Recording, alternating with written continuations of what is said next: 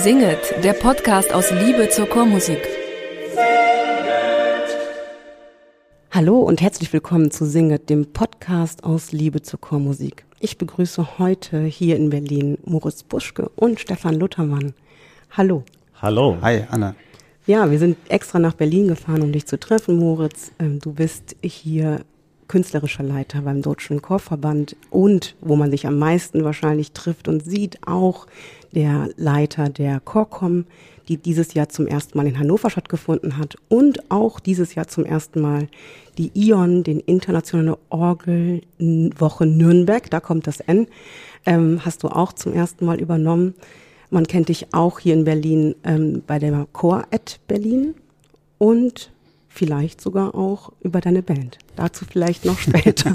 genau, das genau. ist eine Quadratur des Kreises, die du gerade vorgetragen hast. Genau. Genau. Ja. Mhm. Hallo. Hi. Ähm, meine erste Frage ist, Moritz, wie bist du eigentlich so tief in die Chorszene gekommen? Warum Chormusik für dich? Das ist eigentlich ziemlich berührend, weil ich jetzt gerade gehört habe, dass euer Jingle aus der Bachmut hätte, es singet dem Herrn. Das war der Pfiff meiner Eltern ähm, früher, wo, Ach. wenn die sich irgendwo irgendwie auf der anderen Straßenseite ähm, sozusagen wieder entdeckt ja. haben oder so, der, das war der interne Familienpfiff, der ging halt immer Genau, und ähm, das war sozusagen schon ein bisschen Muttermilch. Mein Vater ist Pastor mhm. und meine Mutter hat immer schon wahnsinnig toll gesungen, hoher Sopran und ich habe das irgendwie in die Muttermilch reinbekommen und dadurch irgendwie auch immer einen ganz natürlichen Zugang mhm. ähm, gehabt zum Singen. Nie irgendwie einen so über Leistungsdruck und, ich, und du musst jetzt auch und so, aber ich fand irgendwie Gottesdienste immer spannend. Mein Vater hat einen sehr, sehr offenen Stil mhm. gepflegt als Pfarrer, einen sehr liberalen. Da gab es immer irgendwie ganz viele ja, Plattformen, Foren. Und so habe ich dann irgendwie ähm, als ziemlich hoher Sopran dann so angefangen zu singen und bin in Limburg an der Lahn aufgewachsen. Mhm. Vielleicht auch noch das dazu. Da gibt's ja wie heute auch immer noch irgendwie, irgendwie unglaubliche Männerchöre. Und ich genau. kann mich so erinnern, dass meine Mutter dann irgendwie Solo gesungen hat mit diesen ganzen vielen schicken Männern in den Anzügen und meine Mutter so irgendwie engelsmäßig als Sopran. Dazu fand ich, fand ich immer cool und ja, ja. deswegen habe ich immer gesungen und dann habe ich irgendwann angefangen Klavier zu spielen und das war für mich eigentlich nie eine Frage. Mhm. Es wäre eher komisch gewesen, nicht zu singen. Aber du hast dann erst noch den Umweg über die Schulmusik genommen. Ja, ich habe ähm, in Bremen, wir sind dann von Limburg nach Bremen gezogen, da habe ich dann irgendwie so meine gymnasiale Zeit gemacht, Abitur gemacht und habe dann überlegt, was machst du jetzt mit deiner Musik? Irgendwie spielte schon in Bands, sang ein bisschen, habe auch schon so ein bisschen organisiert, hatte irgendwie so schon so ein paar Ideen, aber wusste nicht so richtig und habe dann erstmal zwei Jahre nach dem Abi ähm, im technischen Kaufhaus gearbeitet, Musikinstrumente verkauft und Ach. Schallplatten und CDs. Habe ich sehr viel über Musik gelernt in der Zeit und über das, was Kunden suchen und was sie hören. Und dann habe ich gesagt, singt immer was vor, dann kriegen wir das irgendwie raus, was ihr da eigentlich sucht. Hat mir echt total viel Spaß gemacht. Und dann habe ich irgendwann gedacht, okay, pass mal auf, also so Klavier konnte ich ganz gut und so, aber jetzt irgendwie Konzertpianist oder so, das fällt aus. Und Gesang war so ähnlich. Ich fühlte mich schon so ganz gut so als Bariton, aber hätte mich nie getraut, irgendwie Gesang zu studieren. Und dann, wie das so bei manchen auch so ist, Genau, und Kirchenmusik war mir zu nah dran an diesen ganzen Jobs da von meinem Vater und bremische Kirche. Da wollte ich nicht mhm. zu nah ran. Mhm. Und dann fand ich Schulmusik für mich total gut und habe das dann ähm, studiert bis zum ersten Staatsexamen. Allerdings nur, habe durchaus auch Spaß gehabt am Unterrichten so. Okay. In, der, in, in der zweiten Phase des Studiums hat man schon so einige Lehrproben gemacht. Aber dann war es interessanterweise so, dass ich im Bremer Domchor ähm, gesungen habe bei dem Wolfgang ähm, Helbig, mhm. der damals da wirklich die, die, prägende Figur war in Sachen geistliche Chormusik in Bremen. Und der hatte ein kleines Vokalensemble, das Alsfelder Vokalensemble, ah, einer der ersten Kammerchöre, so neben Bernius Kammerchor Stuttgart. Und äh, da war der Geschäftsführer, der stieg gerade aus. Das ist übrigens der Bernhard Hess, der jetzt mhm. der Rias Kammerchor äh, Chordirektor ist. Der war da Ach früher so. und ich war ah. irgendwie so Ende 20 und dann suchten die irgendwie neuen und ich hatte eigentlich von Kulturmanagement überhaupt gar keine Ahnung und so, war gerade im Studium fertig, guckte, was ich so machen könnte und habe dann irgendwie so gesungen und so ein paar Reisen organisiert und dann haben die auf einmal zu mir gesagt, hey, willst du nicht irgendwie unser neuer Geschäftsführer werden? Wir haben zwar keine Kohle, ähm, aber wir haben viele Ideen und ich mochte okay. den Helbig total und ja. seine Art Musik zu machen und dann habe ich gesagt, komm, probiere ich. 27 Jahre, bin ich hier nach Berlin gefahren, da saß irgendwie die Vorstandsvorsitzende, bin ich einfach reingesprungen. Ich wusste nicht, was Marketing ist und Öffentlichkeitsarbeit und was weiß ich was.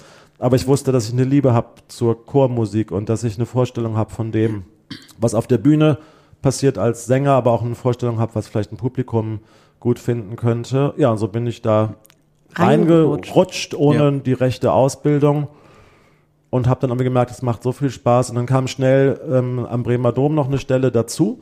die äh, da gab es damals schon eine Kulturmanagementstelle an der an der Kirche, weil da so viel so viele Konzerte ähm, bis heute ja auch laufen und das musste irgendwie alles organisiert werden. Ja, und dann hatte ich irgendwie mit Ende 20 diese beiden Helbig-Jobs bei den Alsfeldern und, und die Bremer Dommusik organisiert.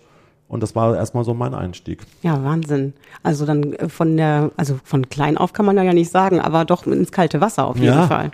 Eine Überraschung nach der anderen. Also ich weiß es noch wie heute, wenn ich das hier erzählen kann. Es war 1998, das war zu der Zeit, wo man Faxe geschickt hat mit diesen riesengroßen Faxrollen, E-Mail und Internet fing gerade so an. Und dann war es aber so, dass Helbig sich überlegt hatte, Händel einzuspielen, Sizilienode und Dettinger Tedeum und noch was anderes. Und wir hatten irgendwie ein Festival.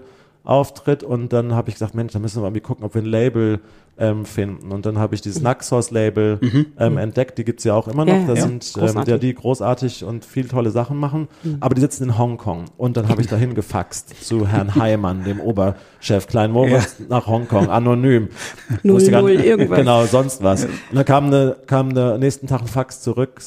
Yes, Mr. Puschke, thank you. Und dann in Versalien, also groß geschrieben, you need E-Mail. und ich so, okay, da habe ich mir erstmal ein Modem gekauft und, so, und dann habe ich angefangen zu mailen, mir alsfelder.vokalensemble at t-online.de. So. Super, super coole Adresse, wir sind drin. Und dann war das tatsächlich meine erste CD-Produktion, die ich realisiert habe. Sind zwei CDs, kann man nach wie vor im Handel kaufen, sind auch gut geworden. Ja, Wahnsinn. Und so kam ich irgendwie, ja, und dann lernst du irgendwie alles. Dann lernst du CD-Produktion und international und auf Englisch und äh, Lizenzen und Honorare Ja. und Festival und dann kam einfach ein Rhein- Rheingau Musikfestival, wie das so ist.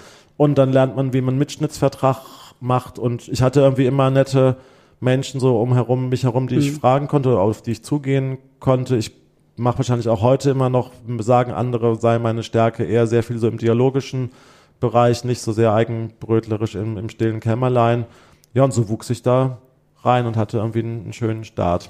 Wie großartig. Ja, klingt wahnsinnig ähm, romantisch irgendwie. Ist es auch, ich erzähle es auch so, ist immer so, ist es immer noch so, wenn ich in Bremen bin, dann ähm, immer wenn ich am Dom vorbeikomme, kommt so ein Schauer und es ist halt, es ist der Ort, wo das Brahms-Requiem uraufgeführt wurde Ja. und wo viel tolle Sachen sind, es sind fünf, sechs Orgeln drin, es, man kann ganz viel machen und ich habe auch gelernt damals schon sehr früh, was man mit einem Raum machen kann, also wie man ihn aufbrechen kann, dass man nicht nur von der einen vorgesehenen Ja. Stelle musiziert, sondern dass man auch zum Beispiel, wenn man sagt, man widmet sich eines Komponisten wie Johann Sebastian Bach, dass man sich überlegt, den kann man ja in der ganzen Kirche an verschiedenen Stellen Genau. spielen, je nach Besetzung und ähm, kann Übergänge schaffen. Also ich habe auch von dem Wolfgang Helbig sehr früh sehr viel so über Dramaturgie gelernt. Ich wusste diese Termini damals alle gar nicht, aber es war wahrscheinlich so dieses Gefühl für die Inszenierung, für die Musik, für den Moment, Ja. auf den er gesetzt hat und das haben wir, haben wir gut zusammen hinbekommen damals. Ist auch im Laufe der Zeit auch erst diese Begrifflichkeit entstanden, glaube ich, ne? weil das mehr gemacht wurde von mehr Menschen, Ja. dass man sich da wirklich mehr Gedanken drüber gemacht hat. Ja, und dass Und man überhaupt auch was geteilt hat, dass ich glaube damals sowas wie Chormanagement oder überhaupt geistliche Chormusik, Kirchenmusik zu organisieren und zwar Ja. nicht nur so als Hausmeister oder als Bürokraft, sondern eben auch mit so einem musikalischen Background durchaus auch im Vier-Augen-Prinzip mit dem Dirigenten, also Ja. sich auch nah zu sein, wobei wir zwei unterschiedliche Generationen waren. Also der Wolfgang war, war ja Vater, er für mich, ähm, der war Jahrgang 43, ich bin Jahrgang 71.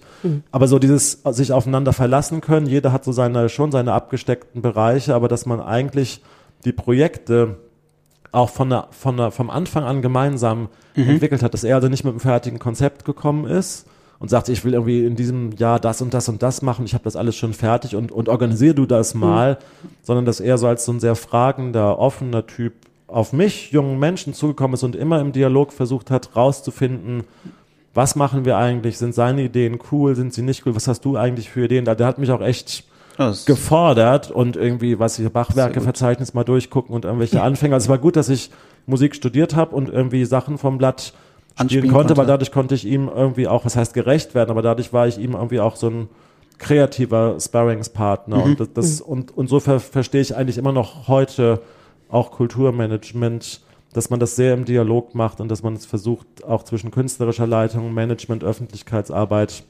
sehr eng, sehr nah miteinander ja aufzubauen, weil ich glaube, das hat die, hat die besten Erfolgschancen. Ja, wahrscheinlich schon. Ja. Jetzt hast du ja gerade beschrieben, dass du so mehr oder weniger in einige Sachen reingerutscht bist und hast natürlich dann viel bei äh, Learning by Doing ähm, gelernt. Aber du hast ja in letzter Zeit auch sehr viel Sachen auf den Weg gebracht, die es noch nicht gab. Da, wir haben vorhin schon die Chorcom erwähnt. Ähm, beim Deutschen Chorverband hast, hast du, glaube ich, auch mit initiiert, dass die, eine Fachzeitschrift erschienen ist, die Chorzeit. Das sind Sachen, die ja mittlerweile wirklich etabliert sind hier in der Szene, die aber neu waren. Und wenn man mit dir spricht und du davon erzählst, dann hört man irgendwo heraus, dass du auch immer das Gefühl hattest, dass es das gebraucht hat, mhm. dass die Szene das gebraucht mhm. hat, die Chorwelt. Mhm. Ähm, spürst du diesen Dingen nach, dass du sowas entdeckst? Hast du mhm. eine Mission oder ähm, wo? Ich glaube schon, ich glaube schon, dass man das irgendwie innen drin hat. Das ist natürlich dieser Glaube an die Chormusik, an die Kraft, an dieses, an diese Kraft des gemeinsamen Singens, an das, was das was das für einen selber bringt, was es für seine Seelen, für sein Seelenheil bringt, mhm. was für Glücksmomente erzielt werden können in dieser komischen, vereinzelten Gesellschaft. Und das hatte ich, glaube ich, irgendwie intus von Anfang an. Und dann war das halt in Bremen so. Ich habe da ja dann acht, neun oder zehn Jahre, weiß gar nicht mehr genau, am, am Bremer Dom gearbeitet. Und dann wurde der Henning Scherf, der ja. wurde Präsident des Deutschen Chorverbands. Und das stand in der Zeitung. Und da mhm. war der noch Bürgermeister in Bremen, also ah, ja, genau. ja. Ministerpräsident. Ja. Mhm. Man sah den immer nur im Fernsehen hier mhm. in Berlin rum tingeln oder sonst wie. Ich kannte den gar nicht und auf einmal kriege ich einen Anruf von seinem Referat, ähm, der Bürgermeister möchte dich sprechen und ich so, ja, in Sachen Chormusik ist so, okay. Und da las ich in der Zeitung, er sei Präsident des Deutschen Chorverbands geworden. Und dann mhm. ist es in Bremen so in einer Stadt, die sehr bei Kirchenmusik geprägt ist. Ich las das in der Zeitung und war schon in der Chorszene, kannte mhm. aber diesen Verband nicht. Ah ja, ja. So, habe ich gedacht, okay, aber wenn der Bürgermeister dich sprechen will, dann, dann muss er wohl mal hingehen. Und dann bin ich ja. da hingegangen und da hat er mir das erzählt. Ja, ich bin jetzt Präsident von diesem deutschen Chorverband und das ist ein Riesenpotenzial und da sind über eine Million Leute drin. Ich so, oh Gott, oh Gott, und alles ist da drin. oh Gott. Ähm, aber ich brauche irgendwie hier in Bremen jemanden, mit dem ich darüber reden kann, weil das ist so ein schlafender Riese. Da, da, ja. ist, da ist eigentlich wenig los. Die machen eigentlich so richtig tolle Projekte eigentlich kaum, mhm. aber das ist ein unfassbares Potenzial. Da habe ich gesagt, okay, das finde ich aufregend. Mit so einem Typen wie Schärf, der auch so ein, so ein Optimist ist, ja. der, nach, mhm. der nach vorne geht, der sagt, ich bin nicht auf der Welt, um zu nörgeln oder mhm. um mit Skepsis oder Bedenkenträgerei mhm. zu überzeugen, sondern ich will irgendwie was mhm. machen und lass uns was realisieren. Und ich brauche so Typen wie dich, Puschke. Mhm. Dann hast du die volle Unterstützung, aber entwickel, sei kreativ, entwickel Projektideen, schau dir diesen Laden an und dann gucken wir, was wir hinkriegen. Und das mhm. fand ich irgendwie so, das habe ich erstmal nur so als freier Mitarbeiter gemacht, aber das fand ich einen super coolen Auftrag. Genau, und dann habe ich mir das ja. angeguckt, diese Kursszene, auch über Bremen hinaus, mhm. im ländlichen Raum Männerchöre, Frauenchöre, Kinderchöre. Dann ging das langsam so los mit diesen Education-Projekten ja. im Kindergarten und dachte, okay, Wahnsinn, was da alles, was das für, ein, für ein Bienenvolk ist, was da in Deutschland so rumsummt und surrt. Aber das braucht irgendwie, das braucht Versammlung, das braucht irgendwie, ja, das braucht Gemeinschaft, das braucht Austausch. Plattform, Austausch und das geht irgendwie Print gedruckt über ein Magazin. Es gab ja. schon damals diese neue Chorzeit, aber die sah noch so ein bisschen aus wie so ein Apothekerblatt ja. aus den 80er Jahren. Ähm, und da habe ich gedacht, das, das ist ein Riesenpotenzial, zumal das ja auch alle nach Hause kriegen, die mhm. irgendwie in diesem Verband Mitglied ja. sind, habe ich gesagt, okay, wie cool ist das? Was geben die für ein Geld aus, für Porto mhm. und für Druck? Mhm. Und aber wenn, wenn das die Leute dann lesen, dann ist es mhm. ja eine riesengroße Chance, diese Szenen irgendwie miteinander in Kontakt ja. zu bringen. Das war so das eine Ding, was ich im Hinterkopf hatte. Und da habe ich gedacht, na gut, das eine ist per Post was zu kriegen, aber du, dann das zweite ist irgendwie, es braucht so eine Festivalarchitektur, das ist dieses deutsche Chorfest, was es alle vier Jahre gibt. Das gab es früher, bevor ich da anfing, nur so lose, alle acht, ah, zehn oder zwölf okay. Jahre und das war nicht so richtig klar. Und da habe ich mit mhm. Schärf, haben wir damals gesagt, das braucht alle vier Jahre, so wie Fußball-Weltmeisterschaft ja, oder das ja. braucht so ein, so, ein, so ein Turn. Das Chorjahr, das Chorfest. Genau, wo man, wo man weiß, mhm. okay, da ist irgendwie Party, das mhm. ist die große ja. Party und da können alle mitmachen. Das war mir total wichtig. Also zeige dein Bestes mhm. und wir organisieren, dass du einen richtig coolen Auftritt kriegst mit deinem Chor, egal wie gut oder wie schlecht du bist, aber wir besorgen dir in der Stadt wie Stuttgart oder Frankfurt, es gibt eine Möglichkeit für dich irgendwie in den tollsten Kirchen oder in den tollsten Sälen ähm, zu singen und du bist part of it. So, das, das ja. war die eine Nummer. Und das dachte ich, okay, das, das, das haben wir dann auch ausprobiert in Bremen 2008. Aber dann kam eben das, was du eben, Stefan, angesprochen hast. Dann habe ich gedacht, aber das Wichtigste wahrscheinlich ist, dass man eine Plattform schafft für diese Macherinnen und Macher, dass das, was an Kreativität da ist, an, an Energie, an Innovation, bei den Chorleitern, bei den Kirchenmusikern, bei den Schulmusikern, bei den Musikverlagen, also in dieser ganzen Branche Chor, dass es dafür diese Plattform Chorcom braucht. Und die habe ich mir Ja. tatsächlich irgendwie, die habe ich mir wirklich, das war mal ausnahmsweise so ein Ding, was ich mir irgendwie zu Hause ausgedacht habe. Ich Ja. weiß noch genau, es war im Sommer 2009. Ich war gerade vorher im Frühling auf der Musikmesse in Frankfurt. Ich weiß nicht, ob ihr noch mal wart. Also für den Hörer oder die. Hörerin Ja. laut, so laut, dass du nach zwei Stunden schon heiser bist und trotzdem waren damals irgendwie auch da Chorverbände und so Ah, und ich dachte, okay, das ist irgendwie nicht, das passt da, nicht. das passt nicht. Da gibt's das keinen Platz für Nee, da Chor. gibt's keinen Platz. Da ist Platz für diese ganzen großen Major Companies, Yamaha und Casio und Roland Ja, und ja. Light und Sound und Popmusik und gib ihm, ist auch gut und da wird gehandelt.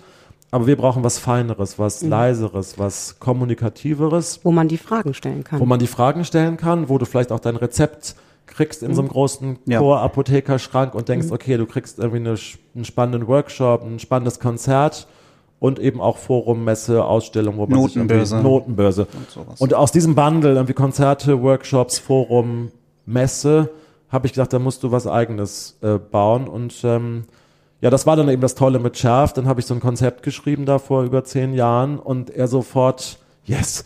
Und dann sind Ja. wir halt in, in Dortmund und Düsseldorf damals gewesen. Die wurden gerade Kulturhauptstadt Europas 2010, die Ruhrregion.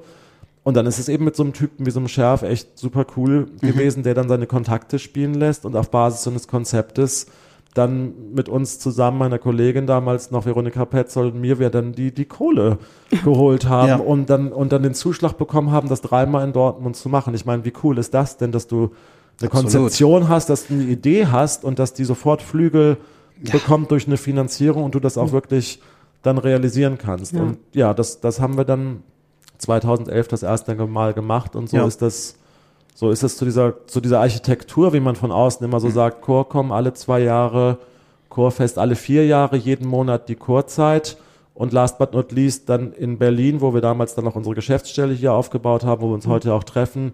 Ich mir sicher war, es braucht auch noch ein Hauptstadt-Vokalfest. Und da bin ich damals in dieses Radialsystem gegangen, so das coole Da bin ich ganz, Ja. da sind so ein ganz als Osnabrücker cooles ganz neidisch. Hipster-Teil, wo Sascha Walz Artist in Residence ist und Akademie für alte Musik und das war jetzt ist Ja. nicht unbedingt der Ort, wo man jetzt Amateurchormusik mag, den Begriff sowieso nicht, sprechen wir vielleicht nachher noch drüber. Ja, ja.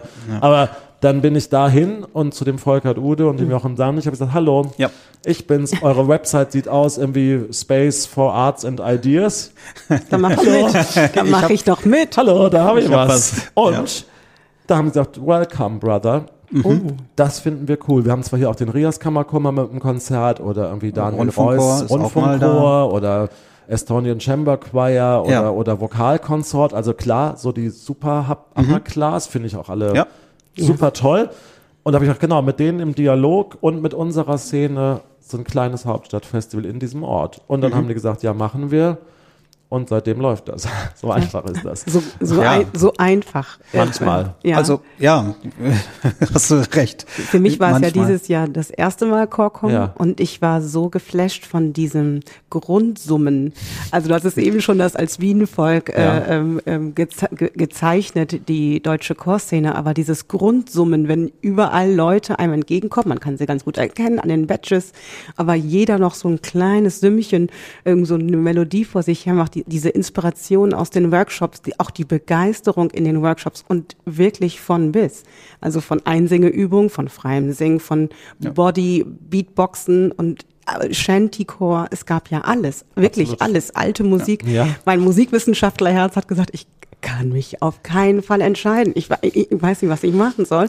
Ähm, ähm, für die, die wirklich äh, tief eintauchen wollen, ähm, ein unglaubliches Format, drei Tage wirklich ähm, alles. Alles. Einmal alles in Hannover. Genau, man muss danach so richtig fertig sein irgendwie. Ja. Ähm, Ja, ich gut. weiß, dass die Qual der Wahl immer wieder eine Überforderung ist, aber ich weiß auch, ich kann, dass der Job der Chorcom eigentlich ein Stück weit auch mehr anzubieten, als man schaffen Ja. Ja. kann, weil es braucht diesen Reiz, Nochmal wiederzukommen. nochmal wiederzukommen und auch den Reiz, dass man was Unerwartetes Ja. trifft. Ja. Ne? Entweder Menschen oder Themen, wo man einfach vorher gar nicht gewusst hat, dass es die gibt und die vielleicht erstmal ganz obskur aussehen, aber dass du beim Kaffee irgendjemanden triffst, der sagt, ey, geh da mal unbedingt hin, das ist was. Und, und man muss halt bereichert nach Hause fahren. Mein Ansatz bei der Chorcom ist, das kriegt natürlich nicht immer hin, aber dass die Angebote gerade im Workshop-Bereich irgendwie so fachpraktisch sind. Es sind ja nur 90 Minuten, die meisten Workshops. Es ist Ja. oft ja nur ein Antippen. Genau.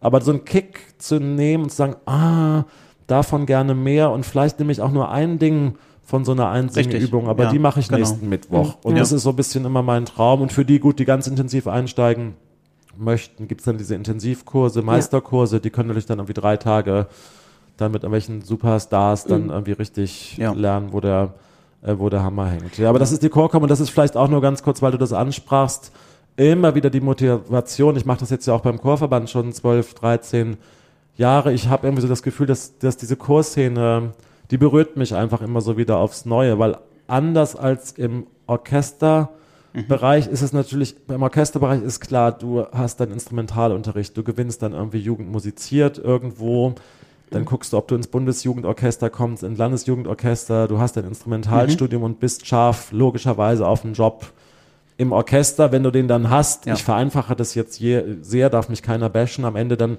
hast du halt irgendwann deinen Angestelltenjob in einem dieser großen Orchester und Ja. dann hast du erstmal dein Gehalt. Das ist erstmal total super, also will ich gar nicht neiden, aber die Chorszene ist ja viel, ja, viel offener, viel heterogener, viel Ja. bunter. Es gibt nicht so viele bezahlte Jobs. Ja. es ist vielleicht Genau. auch ein Stück mehr Hunger Ja. da, aber aus, aus, so einem, aus so einem Hunger, einem produktiven, das ist so wie Soul-Musik entstanden ist oder Blues, da entsteht oft das Ja. große Kreative, Eben. weil die Leute auf Genau. der Suche sind, weil die sich irgendwie anders aufbauen müssen, andere Netzwerke finden müssen, um das, wofür sie so brennen, zu realisieren. Und da habe ich das Gefühl, da brauchen sie irgendwie Mentoren, Mittler, Unterstützer und deswegen arbeite ich in dieser Szene so gerne und sie wandelt sich ähm, ständig. Also du kannst überhaupt nicht prognostizieren, wo das mit der irgendwo so hingeht. Und es tauchen immer wieder neue, ja, neue, neue Ideen auf ähm, vor Ort, auch manchmal im ländlichen Raum oder so gar nicht in den Metropolen, wo du irgendwie denkst, Hä?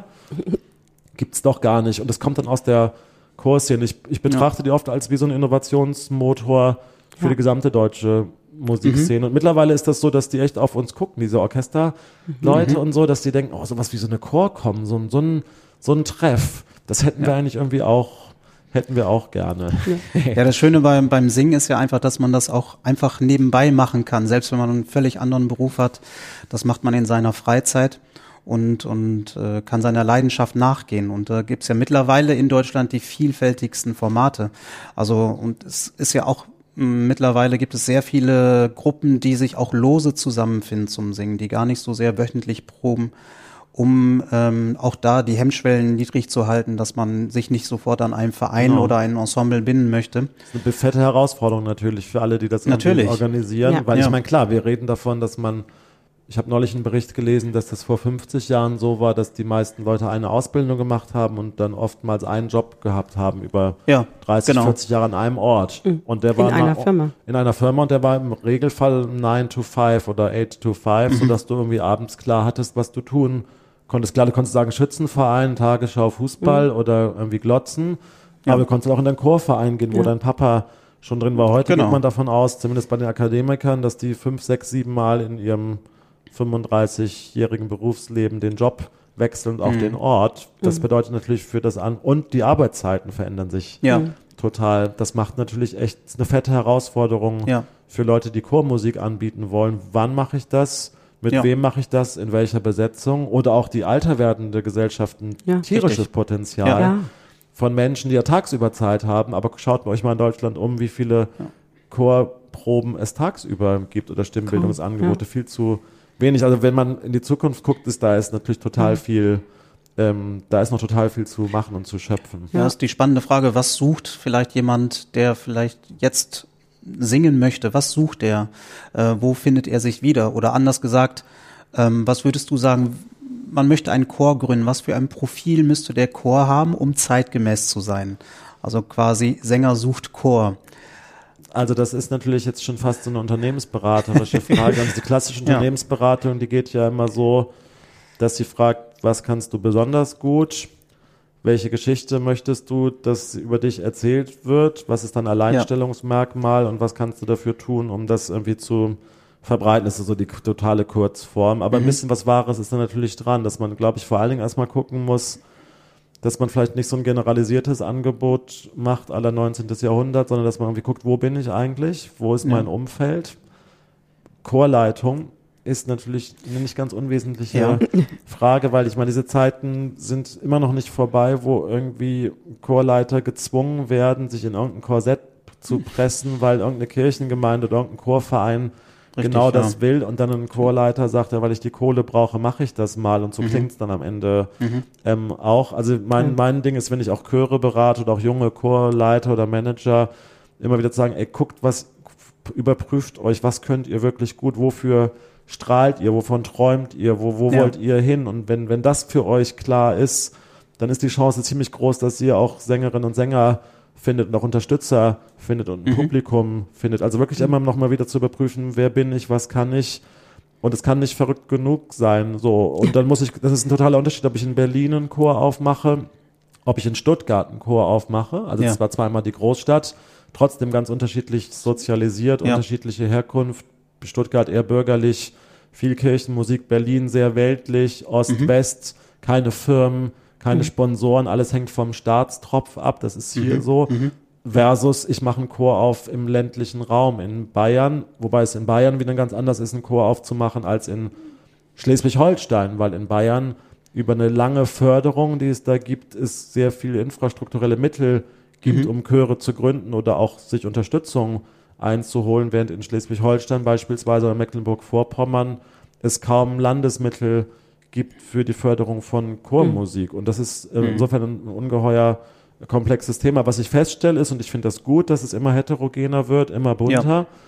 Und dass ich feststelle, das hat wahrscheinlich was mit der, was wir eben besprochen haben, mit dieser veränderten, ja, mit diesem veränderten Freizeitverhalten zu tun, dass wenn die Leute sich entscheiden, einem Hobby nachzugehen, in diesem Fall Chor, könnte auch Yoga sein, dass der Anspruch höher ist, vielleicht als vor 20 oder 30 Jahren, stelle ich immer wieder fest, dass man nicht so viele Kompromisse eingeht, sondern wenn Ja. man schon sagt, oh, neben Familie und Job und irgendwie, ich muss auch was für mich tun und meine Beziehung und was weiß ich was, alles, wenn ich dann sage, ich, ich gehe in einen Chor, habe ich das Gefühl, dass viele Menschen dann sagen, da muss aber auch eine Menge stimmen. Das muss, Ja. die Chorleitung muss cool sein, der Raum muss cool sein, die Mitsängerinnen und Mitsänger, das Stücke, Repertoire, was- was man die singt, Stücke, ja. die Venues, also wo, Ja. wo aufgeführt wird, ob man mal auf Tour geht, Mhm. Konzertreise und kann ich auch in so einem Verein, wenn das einer ist, oder in diesem demokratischen Gebilde-Chor, Fragezeichen, Mhm. kann ich mich da auch außerhalb meines sängerischen Potenzials einbringen, indem ich helfe, presse. Also werde Mhm. ich auch gefragt bei dem, was ich kann. Bin ich ein Jurist, bin ich ein Journalist, kann ich vielleicht was für den Chor tun, aber kommen die auch auf mich zu, suchen die mich, also Mhm. sind die offen, dass sie auch Lust haben auf mich? Und auch individuell persönliche Entfaltung, Entfaltung der Stimme, Ja. macht ein Chorangebot hinsichtlich Stimmbildung, kann ich mir irgendwie noch ein Feature dazu kaufen, sozusagen, vielleicht für eine Einzelstimmbildung, macht der vielleicht auch mal eine kleine Besetzung, wo ich irgendwie mal zeigen kann, was ich drauf habe, kann ich da mal vorsingen.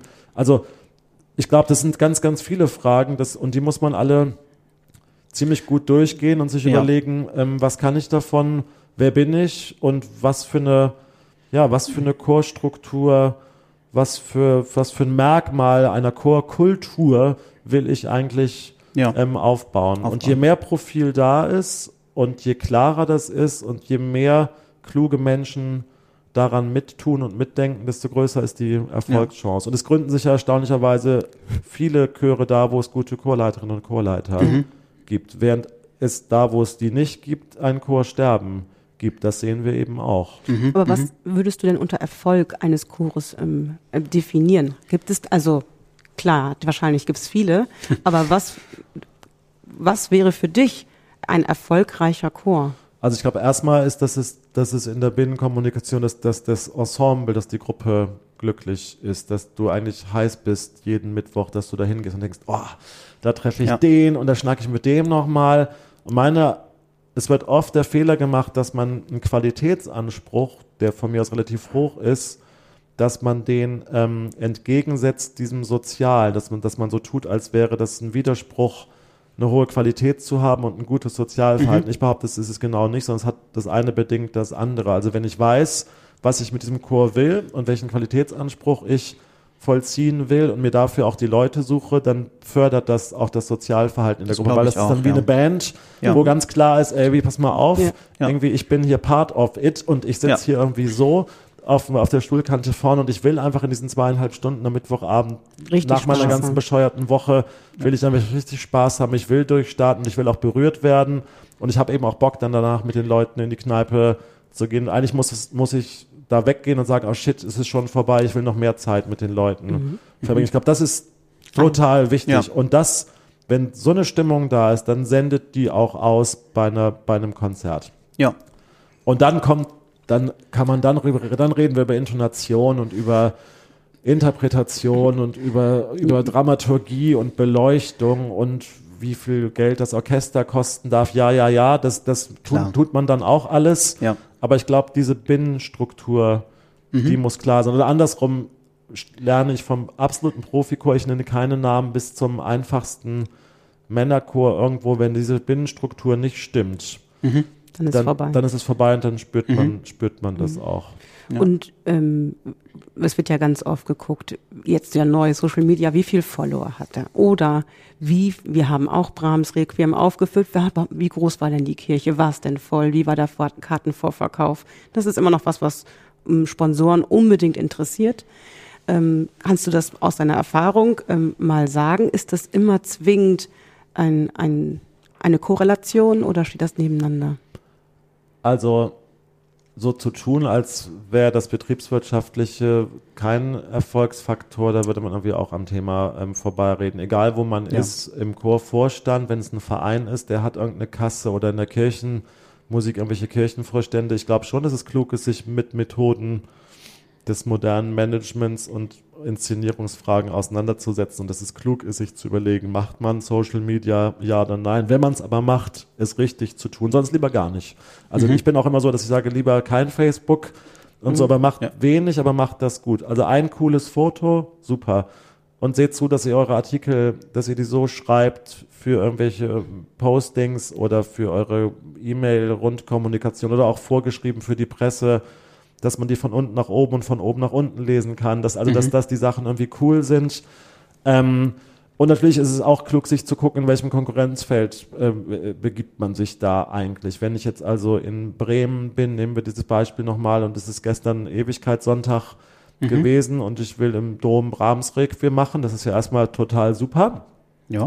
Hat man eine gute Chance, dass das voll wird am Platz der Uraufführung. Es wäre trotzdem ganz klug, vorher zu gucken, ähm, was ist eigentlich irgendwie in den anderen Kirchen ähm, los? Gibt es noch in der freien Szene irgendwelche anderen Anbieter? Also ich glaube, sich zu vernetzen und, und auch zu gucken, dass man im Dialog ist mit anderen Anbietern von Chormusik im Dorf, in der Stadt, um zu gucken, dass man sich dann nicht kannibalisiert, nicht konkurriert. Das ist auch ziemlich klug. Machen immer noch viel zu wenig. Ja. Ich komme immer wieder in Städte, nenne ich auch keine Namen, wo ich feststelle, es wird kein übergeordneter Konzertkalender gepflegt, nicht mal per E-Mail. Und dann wundern sie sich, wenn an einem Wochenende zweimal Elias läuft, dass das dann irgendwie doch nicht mehr ähm, funktioniert. Ich glaube schon, dass das wichtig ist. Aber ich glaube allerdings nicht, dass das alles die Chorleitung machen muss. Also das ist ja auch so ein althergebrachtes Ja. Ding, dass das alles bei einer Person Ja. liegt. Ich glaube eben wirklich, dass es in dieser bunten Gesellschaft viele kluge Menschen gibt, die da wirklich auch gut ähm, helfen können. Und ich bin auch immer einer, der sehr, sehr plädiert dafür, wenn so ein Chor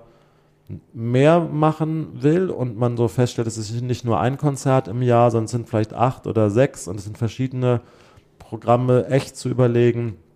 Und wenn es mit kleiner Bezahlung ist, dass man dieses Gewerk oder dieses, dieses Berufsbild Core-Management ein Stück weit implementiert und wenn es auf einer 500 Euro ähm, Basis oder nur für ein Projekt ist, dass man, dass man, dass man versucht, jemanden zu bekommen, der dieses Core-Management professionell betreibt. Und ich glaube gar nicht, dass es immer am Geld liegt, dass man das nicht kann, sondern ich glaube, es liegt oft daran, genau wie die eben beschriebenen Konstellationen in so einem Chor sind. Ist man bereit zu teilen, Wissen zu teilen, auch Macht Richtig. zu Richtig. teilen, exklusives Wissen zu teilen. Ich bin doch der beste Freund vom Chorleiter und dann kommt da jetzt jemand von außen, der Ja. das alles Management machen muss. Dann verändern sich irgendwie Hierarchien und Strukturen. Ich glaube, da ist ganz viel möglich und das sehe ich auch in der Szene, dass da total viel neu gearbeitet wird an diesen Themen. Wie organisieren sich Chöre? Müssen das diese sieben- oder zehnköpfigen Vereinsvorstände sein, wo man fragt, wer ist denn jetzt der Kassenwart, das machst du da hinten, Herbert, also Presse- und Öffentlichkeitsarbeit, das machst du, Marianne, weil hast du schon immer gemacht, ähm, dass, dass sich das total verändert. Ja. Also wir haben jetzt ganz viel über Management gesprochen. Mich würde noch ähm, das Format ansprechen. Also ich habe einen total vitalen Chor. Wir machen, keine Ahnung, ich will jetzt nicht von uns reden, aber wir machen vielleicht Popmusik oder so und sind ein total vitaler Popchor. Gibt's ganz viele und wirklich, wirklich sehr energetische. Das ist wirklich eine tolle Szene.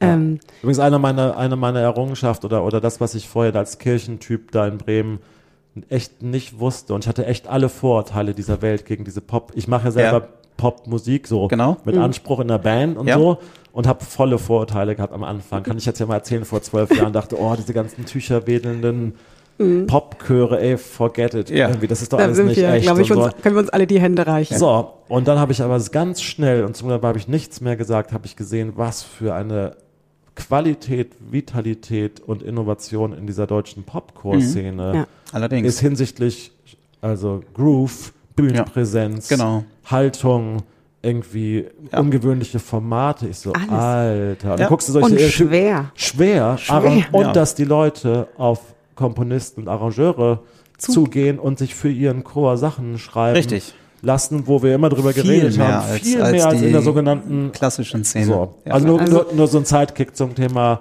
Pop, Popcore. genau. Aber, Ja, aber frag, frag du mal weiter. Genau, ähm, also ich bin so ein toller Popcore ähm, und ähm, ich suche eigentlich nach, also vielleicht suchen die nicht, aber ähm, ähm, suche nach einem neuen ähm, Auftrittsformat. Was, äh, was, wie öffne ich Räume? Wenn ich, ich werde eingeladen und muss in Gemeindesaal oder Bürgersaal ähm, im vielleicht ländlichen Raum einen Auftritt machen. Und ich habe diese typische Bestuhlung, Stühle, Stühle, Stühle, schöne Reihen, in der Mitte ist ein Gang, ähm, die Leute kommen von hinten rein und ich habe eine Bühne. Was würdest du als allererstes raten?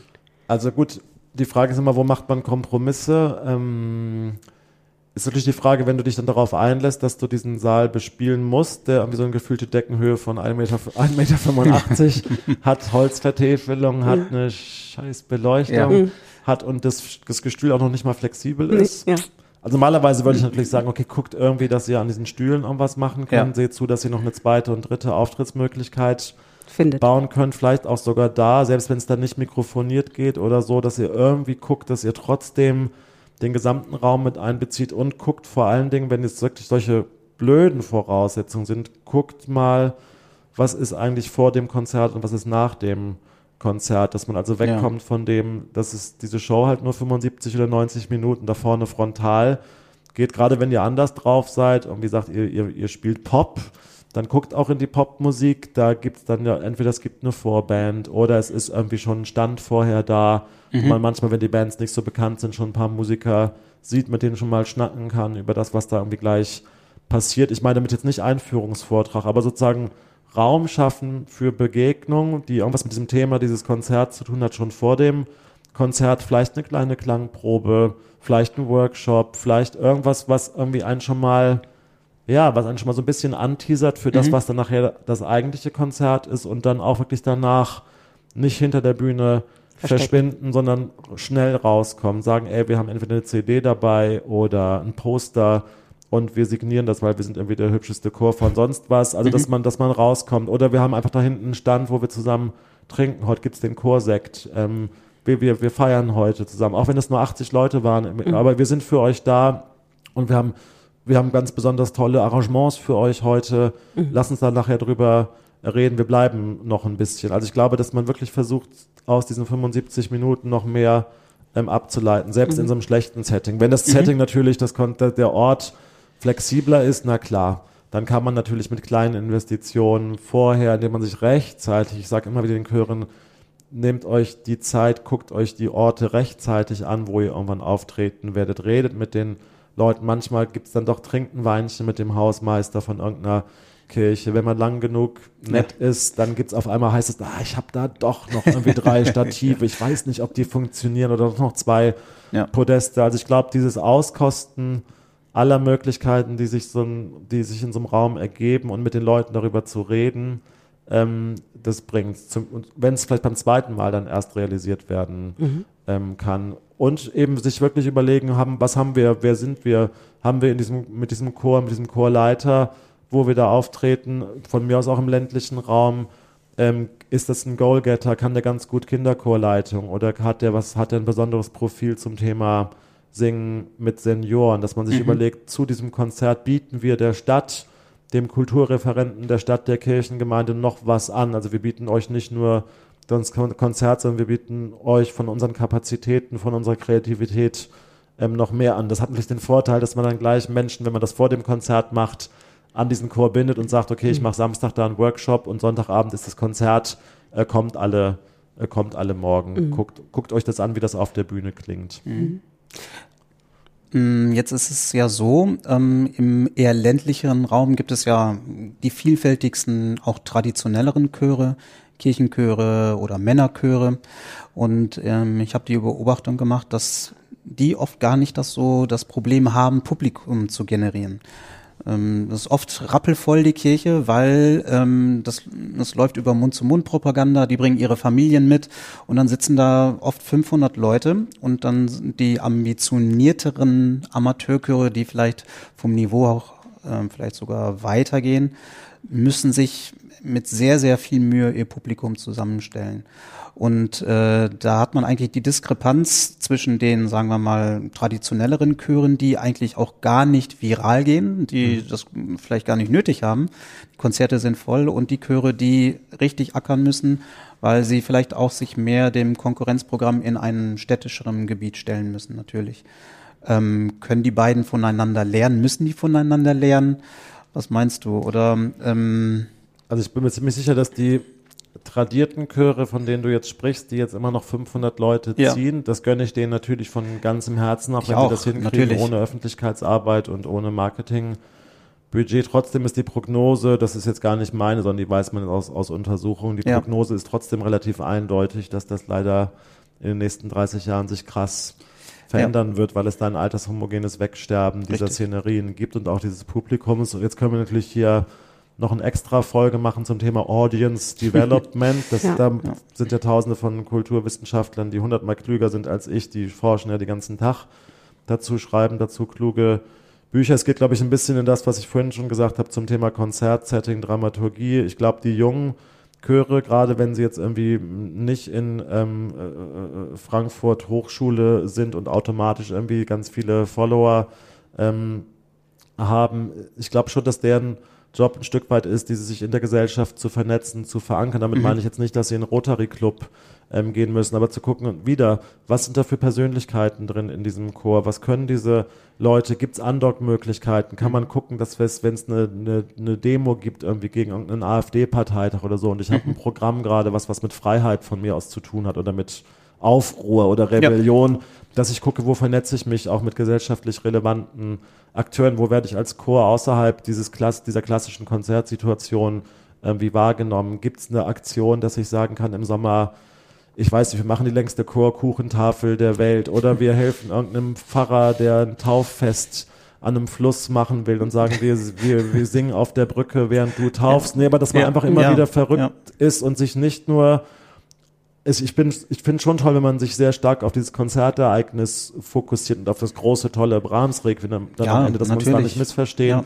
Aber ich glaube, es gibt in so einem Chor immer noch viel mehr äh, Potenziale. Es gibt Potenziale, kenne ich auch von, von damals aus dem Kirchenchor, zu sagen, es gehört für uns aber auch wieder Salz in der Suppe dazu, dass wir zu den Leuten gehen, die nicht zu uns kommen.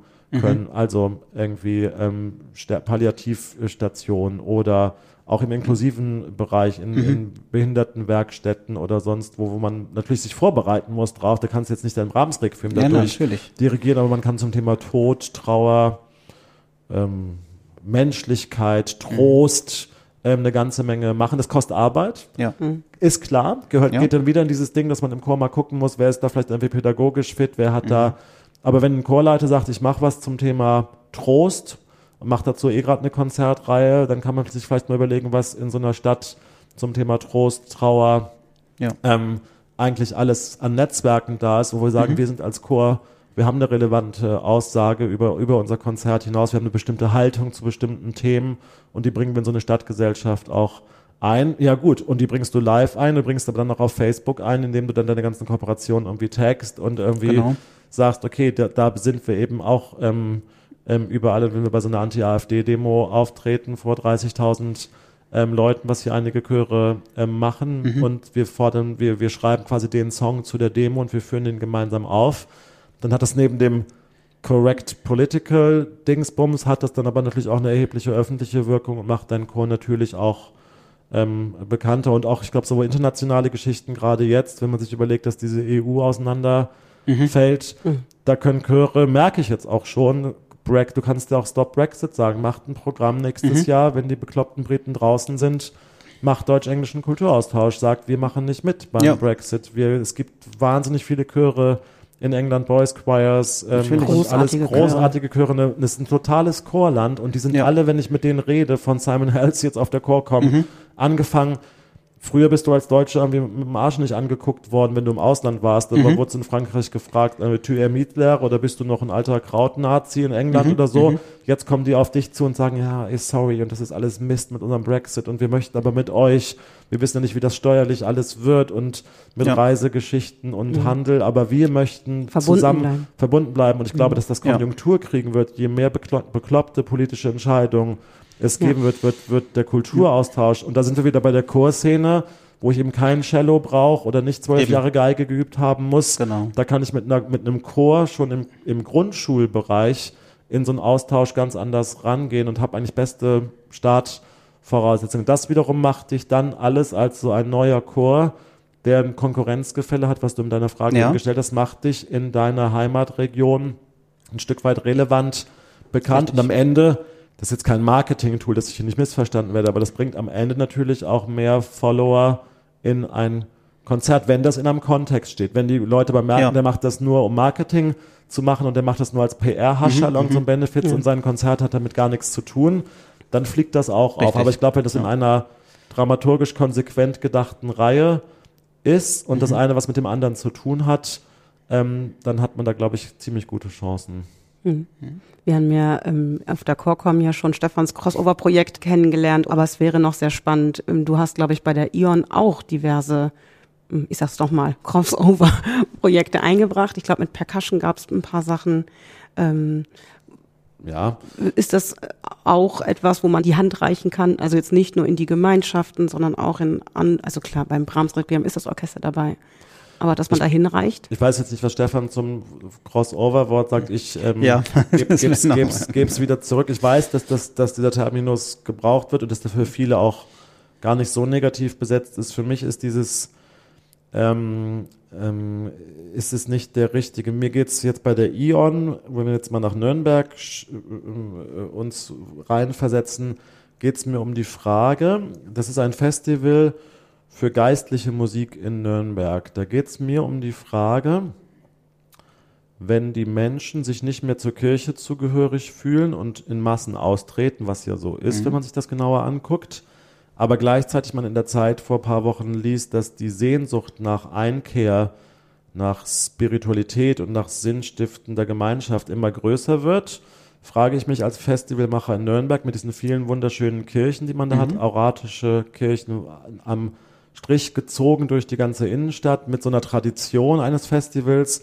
was 1951 gegründet wurde in den Trümmern Nürnbergs. Es war die Nazi-Stadt Nürnberg, Reichsparteitagsfeld, ne? Irgendwie gib ihm alles in Schutt und Asche und der Organist damals in St. Sebald, der hatte die Orgel wieder spielfähig 1950, 51 und hat sich gesagt, er lädt internationale Gäste ein in diese zerstörte Stadt aus Frankreich, England und sonst wie und begründet damit ein Festival 1951. Das ist vor diesen ganzen anderen Klassikfestivals und auch noch, das macht auch noch die Kirche. Also wie innovativ waren die da eigentlich?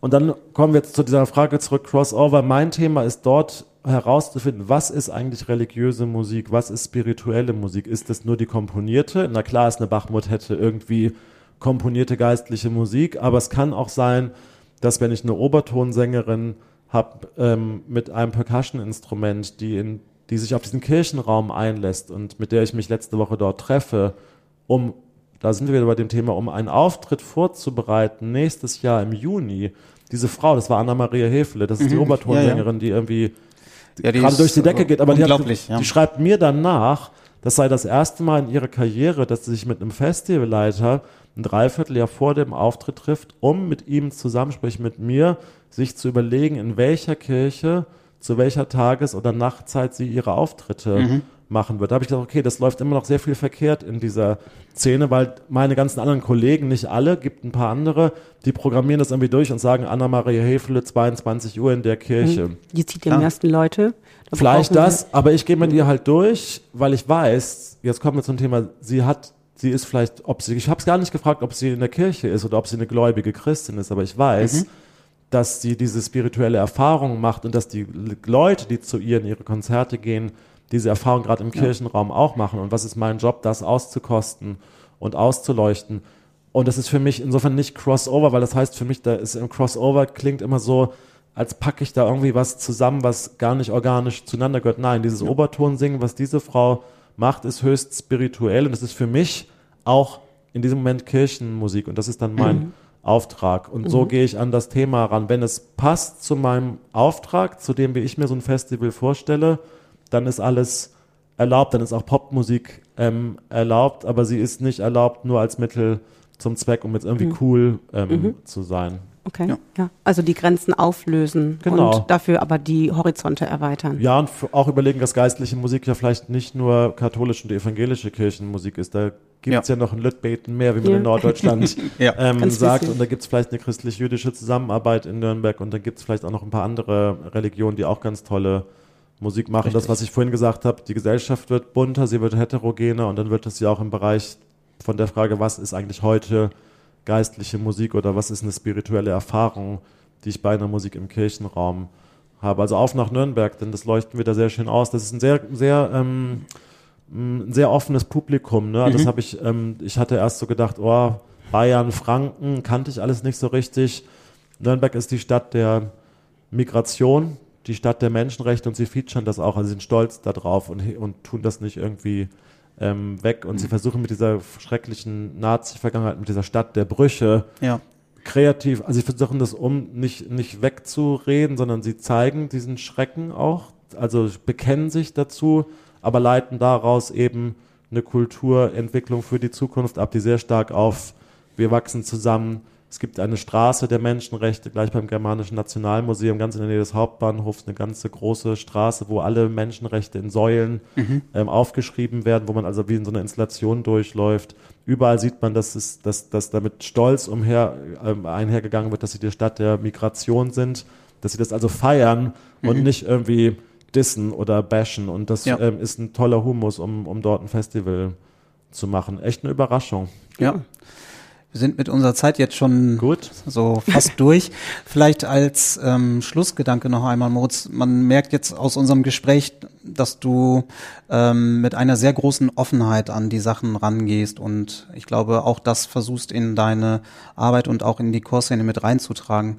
Wenn du einen Wunsch formulieren dürftest in die Chorszene, ähm, könntest du da könntest du da etwas formulieren für die Zukunft?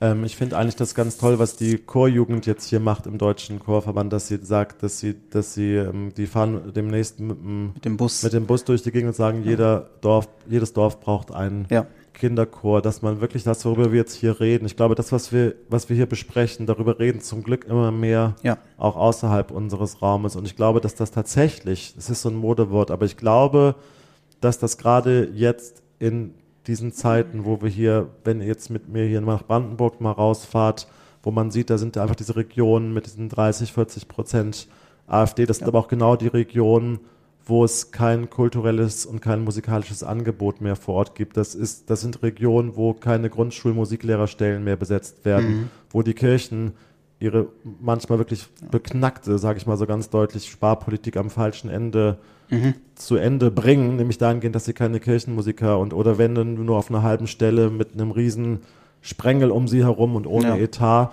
Ich glaube, dass die Antwort, eine Antwort auf diese vielen Krisen, die in dieser Gesellschaft sind, eine sein kann, dass man ein Stück weit mit Chormusik wirklich Gemeinschaft schafft und dass man raus muss aus diesen Metropolen. Ich glaube, diese Zeiten, wo man sagt, "Ah, ich sitze jetzt hier in Berlin oder in Frankfurt oder in Hamburg und wir haben ganz viele tolle Ideen und darüber schreibe ich jetzt mal und ich mache noch eine schicke Weiterbildung, ist alles total super. Da kommen auch immer welche, aber zu den Menschen hin zu Ja. gehen und sie zu vor, vor Ort in ungewöhnlichen Bündnissen zu unterstützen. Also sich mal aufzumachen mit so einem Singebus und mit ein paar anderen zu überlegen, wo sind eigentlich Regionen in Deutschland, wo es, wie gesagt, keine Kirchenmusik, keine Schulmusik, ja. keine Chormusik gibt. Und wie finden wir da Menschen, die wir da nicht hin, hin importieren, die da vielleicht noch irgendwo sind, mhm. die aber Bock da drauf haben. Genau. Und wie featuren wir die? Alle Verbände zusammen müssten sich da, das kann gar nicht einer machen, aber wie, viel, wie finden wir die, wie unterstützen wir die und wie, wie bauen wir für die mit denen zusammen eine Struktur auf, die zu, zu dem Ort passt, zu der Region passt, passt die, also authentisch ist die ehrlich, ja. ist, ähm, das wäre für mich ein Wunsch und, somit, und eigentlich diesen Wissenstransfer aus dieser Kreativwerkstatt Chor, Commodore Chor Berlin, ja sehr direkt zu, zu transportieren. Das ist für mich eigentlich der Auftrag dieser Verbände, für die ich arbeite, in diesem Fall der Deutsche Chorverband oder auch die Kirchen, für mhm. die ich so lange ähm, gearbeitet habe. Moritz, vielen Dank fürs Gespräch. Euch herzlichen Dank. Ja. Singet. Singet. genau. Richtig. Dankeschön. Danke. Danke auch.